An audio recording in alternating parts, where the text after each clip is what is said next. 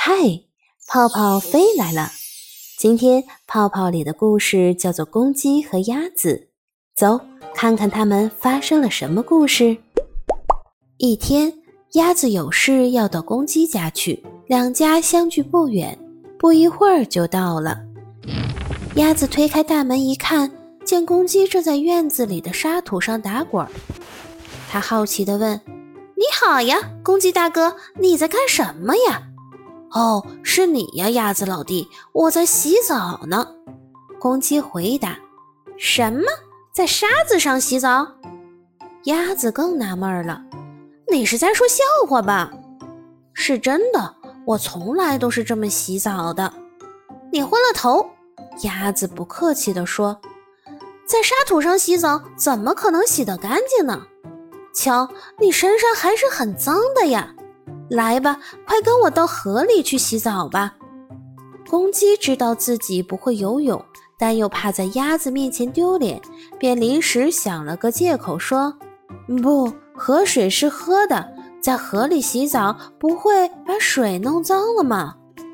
河水是活的呀，没关系，走吧，走吧。”公鸡跟着鸭子来到了河边，鸭子扑通一声跳到了河里洗起澡来。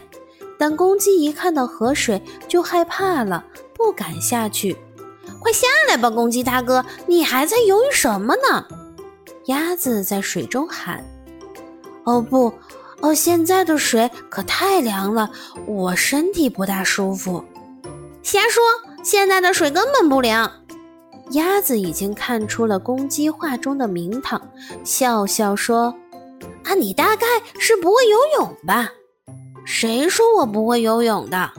公鸡红着脸说：“在那边大湖里，我常常游泳的。”那么就请下来吧，咱们比一比，看谁游泳游得快。公鸡大话已经说出来了，没有办法，只好硬着头皮向河里跳去。但爪子刚一碰到水，就大喊大叫起来：“救命！救命！哦，快救救我吧！”鸭子赶紧游过来，把公鸡救上了岸。从此，公鸡再也不敢在鸭子面前吹牛，说自己会游泳了。为照顾公鸡的面子，这个笑话鸭子一直没向别人提起过。